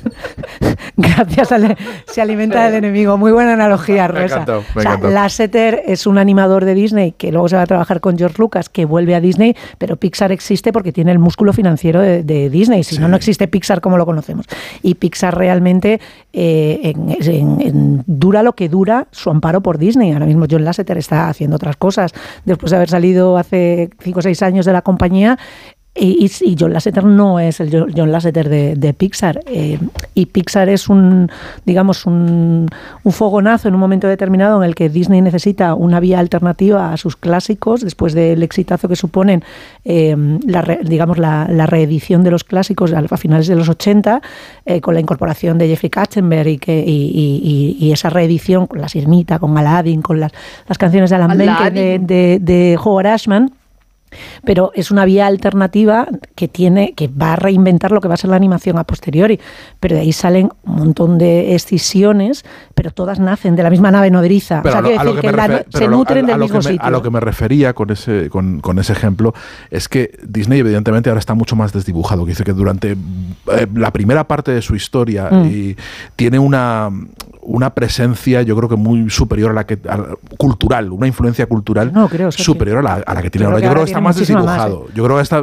que está más desdibujado porque todo es Disney es decir porque realmente ha llegado a, a- muchísimos sitios y, Eso es. hay- y- y no hay un discurso y una marca reconocible como Disney. Disney está en todas partes. Cuando eh, Rafael Sánchez Ferlosio eh, escribe sobre, sobre Disney muy en sintonía con lo que piensa buena parte de la izquierda antiimperialista y muy en sintonía con lo que con un libro que, que se convierte en, en mítico que es eh, lo escriben dos autores chilenos eh, Ariel Dorfman y Herman Matelar el de para leer el ha Donald. Libro que voy a lo defender. sé, lo sé lo sé bien. Por eso, por ahí vamos por ahí vamos por ahí vamos. pero claro ese libro es eh, ese libro para leer al Pato Donald que a mí me, me, parece infumable hoy quiero decir no no me, me lo pareció Es también que es del infumable 72. era entonces eh, En el 72 todo se hacía infumable, no había, Claro. no había cosas amenas en el 72, no había, No, había forma de... Antiimperialismo en el sí. 72. Entonces, Chileno. Luego hablaremos lo del que coge, 72. lo que coge Ariel Dorfman, fecha, ¿eh? Lo que coge Ariel Dorfman y Herman Matelar y lo que también replica eh, Sánchez Ferlosio y que, que- que, él considera como una u- co- como una corrupción de, de en fin de, de- de los animales no del uso de los animales dentro de las de las fábulas y una, y una cosas que hay corrupción de fijarse, se menores. eso también. También, bueno, es que, en fin, pero, pero, pero va en sintonía, quiero decir, esto, es- esto crea un, un estándar, crea la imagen de Disney como punta de lanza cultural del imperialismo eh, y eso cala mucho en América Latina, cala mucho en la intelectualidad eh, occidental, cala mucho en, en, en- en la izquierda. Y eso es lo que está ahora más desdibujado. Incluso Ariel Dorfman, que le, le entrevistaron el otro día en el país, Sí. y le pregunta por el pato Donald, y dice, bueno, es que Disney ya no es lo que era, porque ahora Disney pues apoya, apoya lo que él le gusta. Y yo decía, entonces, claro, entonces tiene él- valores progresistas. pero la- el asunto, lo, lo que, lo- Bueno, el fondo, el, bueno. el fondo entonces es que él no está en contra de, de la cultura adoctrinadora ni del lavado de cerebros. No, él está en contra de que laven el cerebro con el detergente que él no quiere usar. Quiero es. decir, o sea, si, si usan el detergente bueno, el lavado de cerebro está Pues- bien. Quiero decir que, que ese, es, ese es el Y lo- fondo y, lo- de y todo. la, y la broma y la Entonces- broma para Dorfman es que realmente Disney ha abrazado cualquier tipo de diversidad racial o cultural cuando es económicamente viable. Evidentemente. La restricción Por- de Disney nunca fue nunca fue Sí. desde el Es punto que de vista de la raza Disney- siempre fue dinerito Di- dinerito. Disney va a favor, a favor de la moralidad dominante en Obvio, cada época claro. porque es lo que le permite ser rentable, Claro. lo que le permite Orfman estar en todas prefiere partes. a Disney que al gobernador de Florida. De, de De hecho, de hecho. Me mete mano a Disney por las cosas el- woke. el- el de otro- Santis, el- estamos hablando de el- De Santis, un filántropo. El, señor el- otro día había una la portada de negocios fue dedicada a Disney y era súper interesante porque era una bastante buena radiografía de la industria donde Disney va a despedir a miles de personas porque claro eh, su futuro eh, ante la caída del negocio audiovisual y yo diría de la creatividad eh, de, de Disney, que, que se repite, o sea, es Frozen 8, Frozen 35, eh, confía en los parques de atracciones. Yo voy a defender el, el- el- el- el libro de, de Dorfman no porque, no porque esté, esté de acuerdo con él. Eh, sí que estoy de acuerdo con Sergio en que yo en, en mi infancia la presencia de Disney era una cosa brutal. O sea, me- mo- tal vez mucho más que ahora, donde había muchas más opciones. Pero y Entonces, en la de Spielberg. eh, entonces no había tantos. Yo me tenía los, li- los, los libros de los jóvenes castores. Claro. Los domingos por la mañana íbamos al cine Don imperial Mickey, y, Don y- Mickey. Don Mickey. Don- Te comprabas Don los tebeos y los tenías a saco. Y en la tele Eh, salía Walt Disney ibas- presentándonos. claro, eh, i- Disney ibas, World. ibas por la mañana al cine imperial que ponían películas de Disney, cortos Ya de, de desaparecido. Disney, ya desaparecido, en, en sesión continua. En sesión Ahora, continua ahora es una tienda de Disney. Es, es, La- el es, cine es- imperial. es- es- es- de Disney Home. De Disney. Deja de hablar, Guillermo, ¿no? Por favor. Es- Guillermo, es- ábrete es- paso. esa, esa cosa que tenían los cines de sesión continua que entrabas en la mitad de la película Y seguía hasta el otro. se- seguías hasta el otro y luego te salías en la mitad de la película. esto ya lo hemos visto, Yo creo vamos. que la, la película que más me ha divertido en mi vida y que puedo haber visto, una de ellas es el, el libro de la selva, que ahora hace, hace poco la volví a ver y, y había un cartel en, en Disney Plus que Sí, decía, esta película utiliza... Fete. Yo estoy... eh, o sea, estoy bastante de acuerdo con el cartel. o sea, No, pero, te- pero no te- hace falta, ¿no? Claro, es... O sea, el eh, espíritu eh, crítico tiene, te lo tienen que decir desde una pantalla. ev- Evidentemente lo, lo- lo ves ahora y ves que los, que los negros son monos, o sea, que los que hacen ya son monos y dices, Dios mío, pero da igual. Ves- los buitres son los Beatles. Y, y los buitres son los Beatles. En- y, en- y en- ves a Balú y eres de Dumbo, risa. en Dumbo hay un cuervo que se llama Jim Crow. Claro. Y- pero Jim Crow. eh, Pero es entonces, malo. O sea, cuando en la es facultad, el epítome del- cuando en la del negro facultad vago. leo el, el- el libro de Dorfman, que seguramente estará ahora mismo para leer al Pato Donald, estará envejecido y será absurdo, de repente es de estos libros con que no estés de acuerdo con él, te enseña a mirar eso de otra manera. Y es una Sí, cosa como que una vieja siempre- del visillo, te Da enseña a igual, mirar. pero siempre se lo agradecería al libro. De repente decir, todo esto con lo que me he criado, todo esto que tenía en las estanterías de la infancia, tiene otra lectura en la que yo no había caído. Y eso es una Eso, cosa no, y que esa me enseñó el, Guillermo. el- el libro de Dorfman, que además es un libro del año 72, que se produce, cuando se produce, en, eh, que se escribe en, Ah, eh, ah, en medio el del gobierno. Loa de Allende. El, el Loa de Allende, no sé qué. Ya, a pero mí es como el- si te estuvieran libro- convenciendo de que la amnistía es buena después de haberte demostrado lo contrario, en serio. Es, es Claro. aceptar un discurso y el contrario para sacar vamos a ver, rendimiento a- a- a- Disney- al fenómeno. Claro, ¿no? pero- Pero, pero déjame, un momento mirar- porque me dices- enseñó a mirar de otra manera Es que me y eso interesa, me gustó mucho. me interesa mucho esto que dices. Y eso me Tú gustó cuando mucho, lees no para leer de al pato, no, ¿cuándo, cuándo lo lees? En la facultad. En la facultad, vale. Entonces, si tú, 18, si, si te 19 están años. enseñando, quiero decir, el- el- es que la, la- la- la mera frase desmonta el propio libro de, de, de, de Armand Dorm- de ¿Cómo Ariel lo porque si tú dices, me está enseñando a mirar, te deconstruyes, quiero decir, de repente, eh, lo, lo que plantea para leer al Pato Donald es que eh, Disney genera esclavos, genera No, yo esclavas individualistas. Yo seguí- no, perdona, lo- Disney. claro, lo- pero, lo, pero lo que estás planteando es decir, si tú asientes ante ese discurso y dices, es verdad, yo no lo había visto así, esto me lo han metido.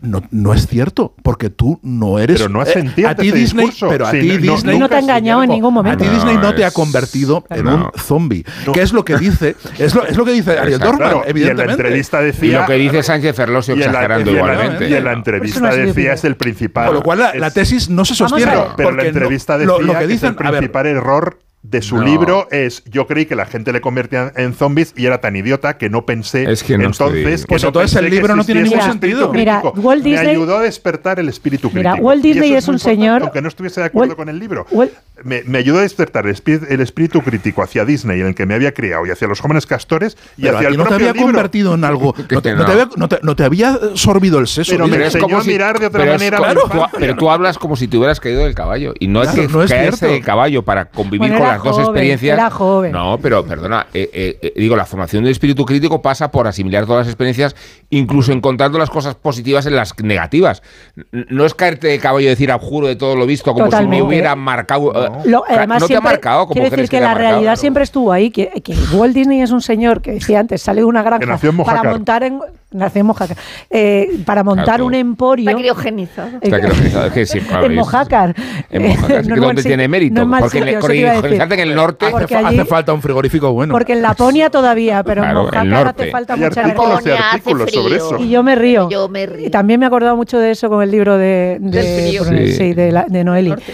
Lo que quería decir es que eh, Walt Disney es un señor que ya en los años 30 le montan una huelga y él abjura de la de la de las de las En la inicia- inauguración de del las parque iniciativas. de no antes antes antes. también, las digo que también. iniciativas eh, sindicales que tiene prohibida la sindicación dentro de su de su propia compañía desde el principio Claro, que crea contaré. una compañía con un sistema paternalista en el que él dice pues si yo te estoy dando lo que Si no lo que yo lo que yo creo que es conveniente para ti ¿a qué vienes tú a reivindicar ningún tipo de mejora salarial?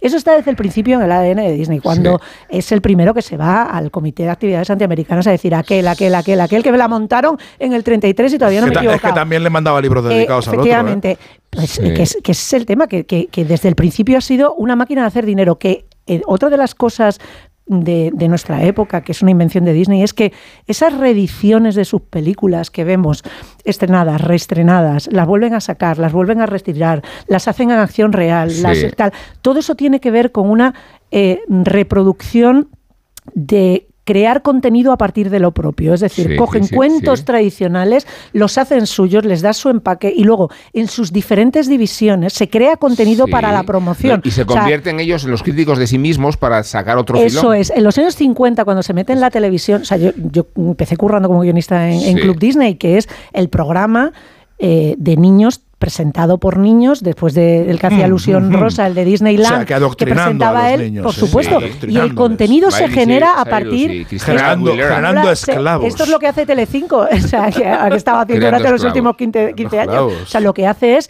creas contenido a partir de tu propio contenido. Claro. Aquí que hay que promocionar películas, Pues la esclavitud, hay que promover la DVDs, esclavitud, eh, los parques temáticos, te- temáticos y felices y, an- y, an- y totalmente anestesiados. Sí. Y vas como los enanitos a hijo, a hijo, a ¿Quién ver, te que- obliga a la mina, a picar Nada, es, feliz. ¿Quién te obliga a abortar? Como, como, como Blancanieves fregando la casa Pero cantando. te obligan a Pues no tener un diésel. No, pero que, que Pero luego nadie te dijo- en el nadie te ámbito este de ¿eh? los derechos laborales eh, es que es muy interesante que la atribución de características y voz humana a los animales, eh, por lo visto, no tiene que ver tanto con el ánimo de humanizarlos como de defenderse de la causa legal y, y reclamaciones De los derechos de porque los animales. animales no tenían por dónde conducirlos. Claro. Claro. Y entonces se convierte en una estructura paralela de... Bueno, Y aquí- viene- no, no, aquí hay un animales, misterio, Perdona, aquí hay un- la no, antropomorfia, animales- perdona, no. Lo de, la- de a los animales también es una excusa de vez en cuando para, Sí. para, para, eh, poder mostrar eh, comportamientos que ya entonces eran reprobables. Canción del Sur es una película que no te la acabas, solamente podemos hacer siete programas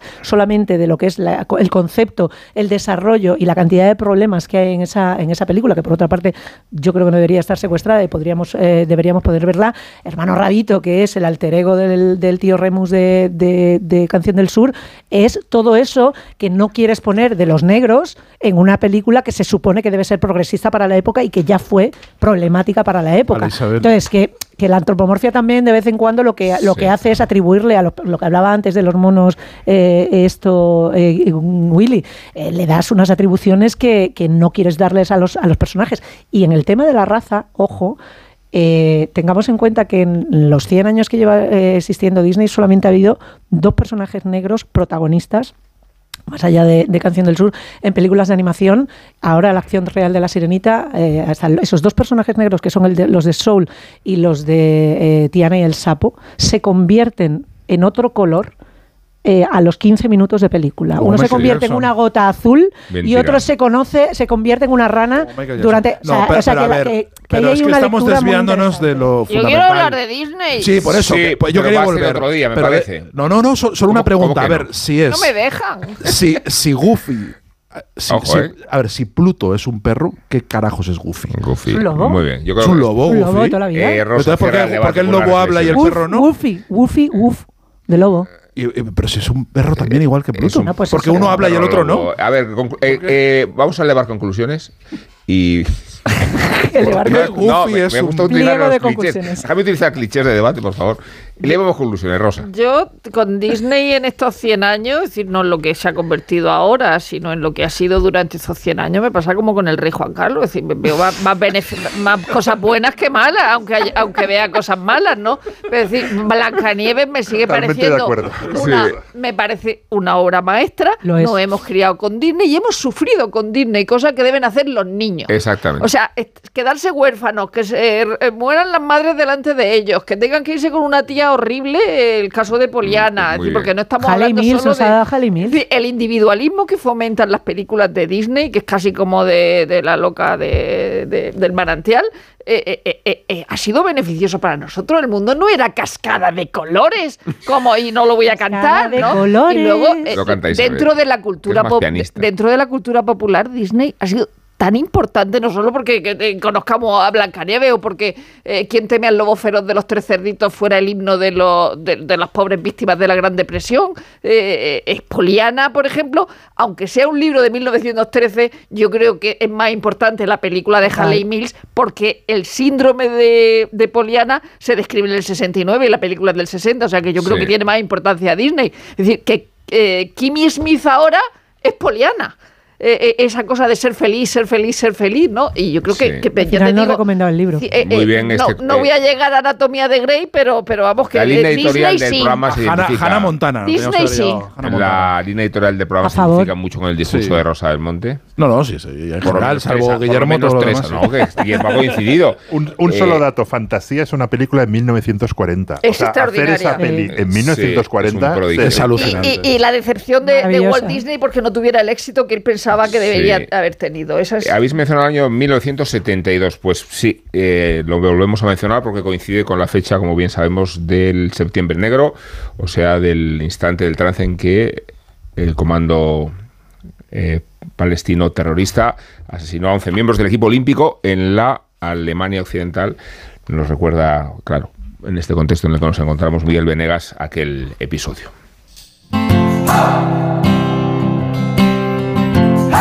Ha pasado mucho tiempo ya de casi todo. En 1972 los Juegos Olímpicos se celebraban en un país desmilitarizado que se llamaba Alemania Occidental. En Múnich, concretamente. Allí el equipo de atletas de Israel había salido de fiesta y llegaba a la Villa Olímpica a las cuatro y media de la madrugada. Poco después, ocho hombres entraron en sus apartamentos armados con fusiles. Eran miembros de Septiembre Negro, un grupo terrorista palestino relacionado entonces con la ALP, con el Fatah de Yasser Arafat. Tomaron como rehenes a 11 miembros del equipo olímpico israelí y pidieron la libertad de 236 presos palestinos a cambio de la liberación de los deportistas. Israel se negó en rotundo a toda negociación. La policía de Baviera intentó asaltar el apartamento, pero la televisión lo estaba emitiendo todo en directo y los terroristas los podían ver por la tele del salón. La competición olímpica no se detuvo hasta las tres y media de la tarde. Ya de noche y sin muchas esperanzas, la policía buscó la manera de sacarlos de la ciudad. Se fletó helicópteros para desplazarlos al aeropuerto desde donde pretendían viajar a Egipto. La operación fue desastrosa y todo terminó en un tiroteo que acabó con la vida de cinco secuestradores y con la ejecución de todos los rehenes. El desastre culminó sobre la medianoche, cuando se anunció que los deportistas habían sido rescatados y la presidenta israelí brindó con su gabinete y hasta llamó a los familiares. A las tres y media se rectificó, no había supervivientes. Los Juegos Olímpicos pararon durante solo 24 horas. Los tres terroristas que habían sobrevivido fueron encarcelados y el gobierno de Israel comenzó una operación que llamó Operación Cólera de Dios, que George Jonas dibujó en su libro Venganza y que Steven Spielberg convirtió en 2005 en la aclamada película Múnich. De eso también ha pasado mucho tiempo. En la película, Eric Bana es el elegido por el Mossad para encontrar y asesinar a 11 personas responsables del atentado, todos en suelo europeo. Y la cinta se convierte en una dura fotografía de la venganza y de lo que ésta siembra alrededor de los objetivos. Bombas en edificios de viviendas, víctimas inocentes, niños que caen bajo el suelo y más y más objetivos que se van sumando porque la venganza es difícil de frenar. Spielberg fue criticado por buena parte de la comunidad judía de Estados Unidos porque según ellos humanizaba demasiado a los miembros de Septiembre Negro mientras que mostraba a los agentes del Mossad como asesinos. Spielberg tuvo que decir que daría la vida por Estados Unidos y también por Israel, por si había alguna duda, pero que su labor era tratar de entender lo que había pasado y sigue pasando, a través de la empatía. De todo esto ha pasado ya mucho tiempo. Oye, ¿has visto qué bonito es el nuevo Rasca Platinum de la 11? ¿Bonito? Creo que te quedas corto. Yo diría que con ese color negro y plateado y esas líneas tan estilizadas es simplemente espectacular. Vamos, que da pena rascarlo. Es verdad, da pena. Pena, cuando te enteres de que el nuevo Rasca Platinum tiene tres juegos muy divertidos y un premio de hasta un millón de euros, ya no te va a dar tanta pena. Nuevo Rasca Platinum de la 11. Qué bonito es. Sí, te toca. A todos los que jugáis a la 11, bien jugado. Juega responsablemente y solo si eres mayor de edad. En Onda Cero, La Cultureta.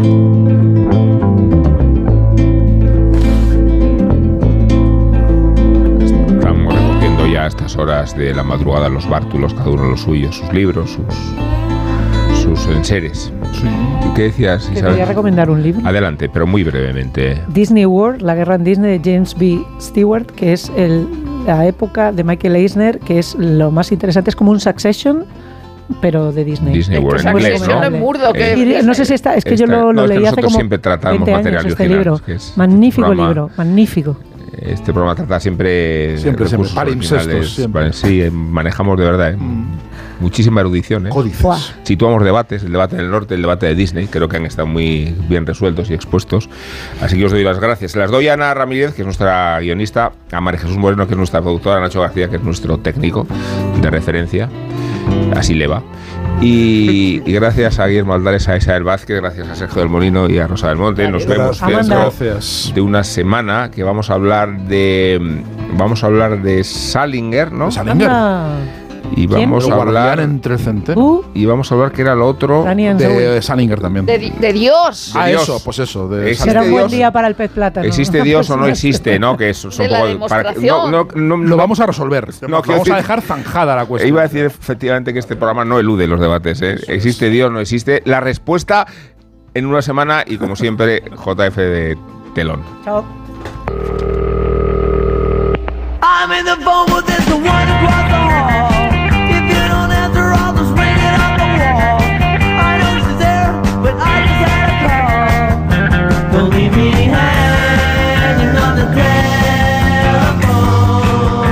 De casualidades me empujan a hablar hoy de un estilo no demasiado conocido para el gran público, el power pop. Un género musical que tiene unas pautas muy simples, canciones breves que enganchen de inmediato, con una melodía irresistible, pero que a la vez tengan un ritmo vibrante, enérgico. Los antecedentes son obvios, esos himnos de los primeros Beatles como I Wanna Hold Your Hand, pero fueron los Who los que le fueron dando forma gracias a los guitarrazos de Pete Townshend en canciones como I Can't Explain. Le siguieron algunas composiciones de bandas como los Raspberries, Big Star, Badfinger, los Flaming Groovies y artistas como Dwight Twilley, que precisamente falleció ayer. O podríamos seguir con los seminales de Nerves, que compusieron este Hanging on the Telephone con el que hemos arrancado, aunque no se convertiría en un éxito hasta unos años más tarde, cuando la versionaron los Blondie de Debbie Harry. Pero cuando realmente se afianzó el término Power Pop, fue cuando el punk se convirtió en maldito por el asesinato de Nancy, presuntamente a manos de su novio Sid Vicious, el bajista de los Sex Pistols. Ya nadie quería ser tildado de punk y coincidió con una querencia de muchas bandas hacia la melodía, con lo que podríamos decir que la edad dorada del power pop arrancó en 1978 y duró poco más de un par de años, codeándose y confundiéndose en ocasiones con la nueva ola. Mi álbum favorito es el de los Beat de Paul Collins, el rey del power pop y ex miembro de los mencionados Nerds.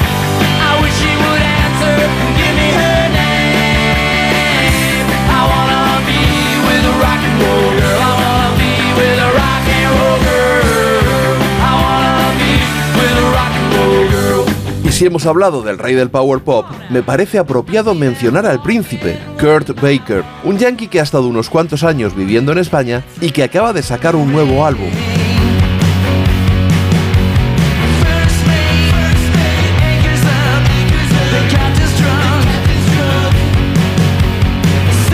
Rock and Roll Club es el nombre del disco y confirma a Kurt como uno de los grandes del género junto a Uniboys, Speedways, The Reflectors y los italianos Radio Days entre otros.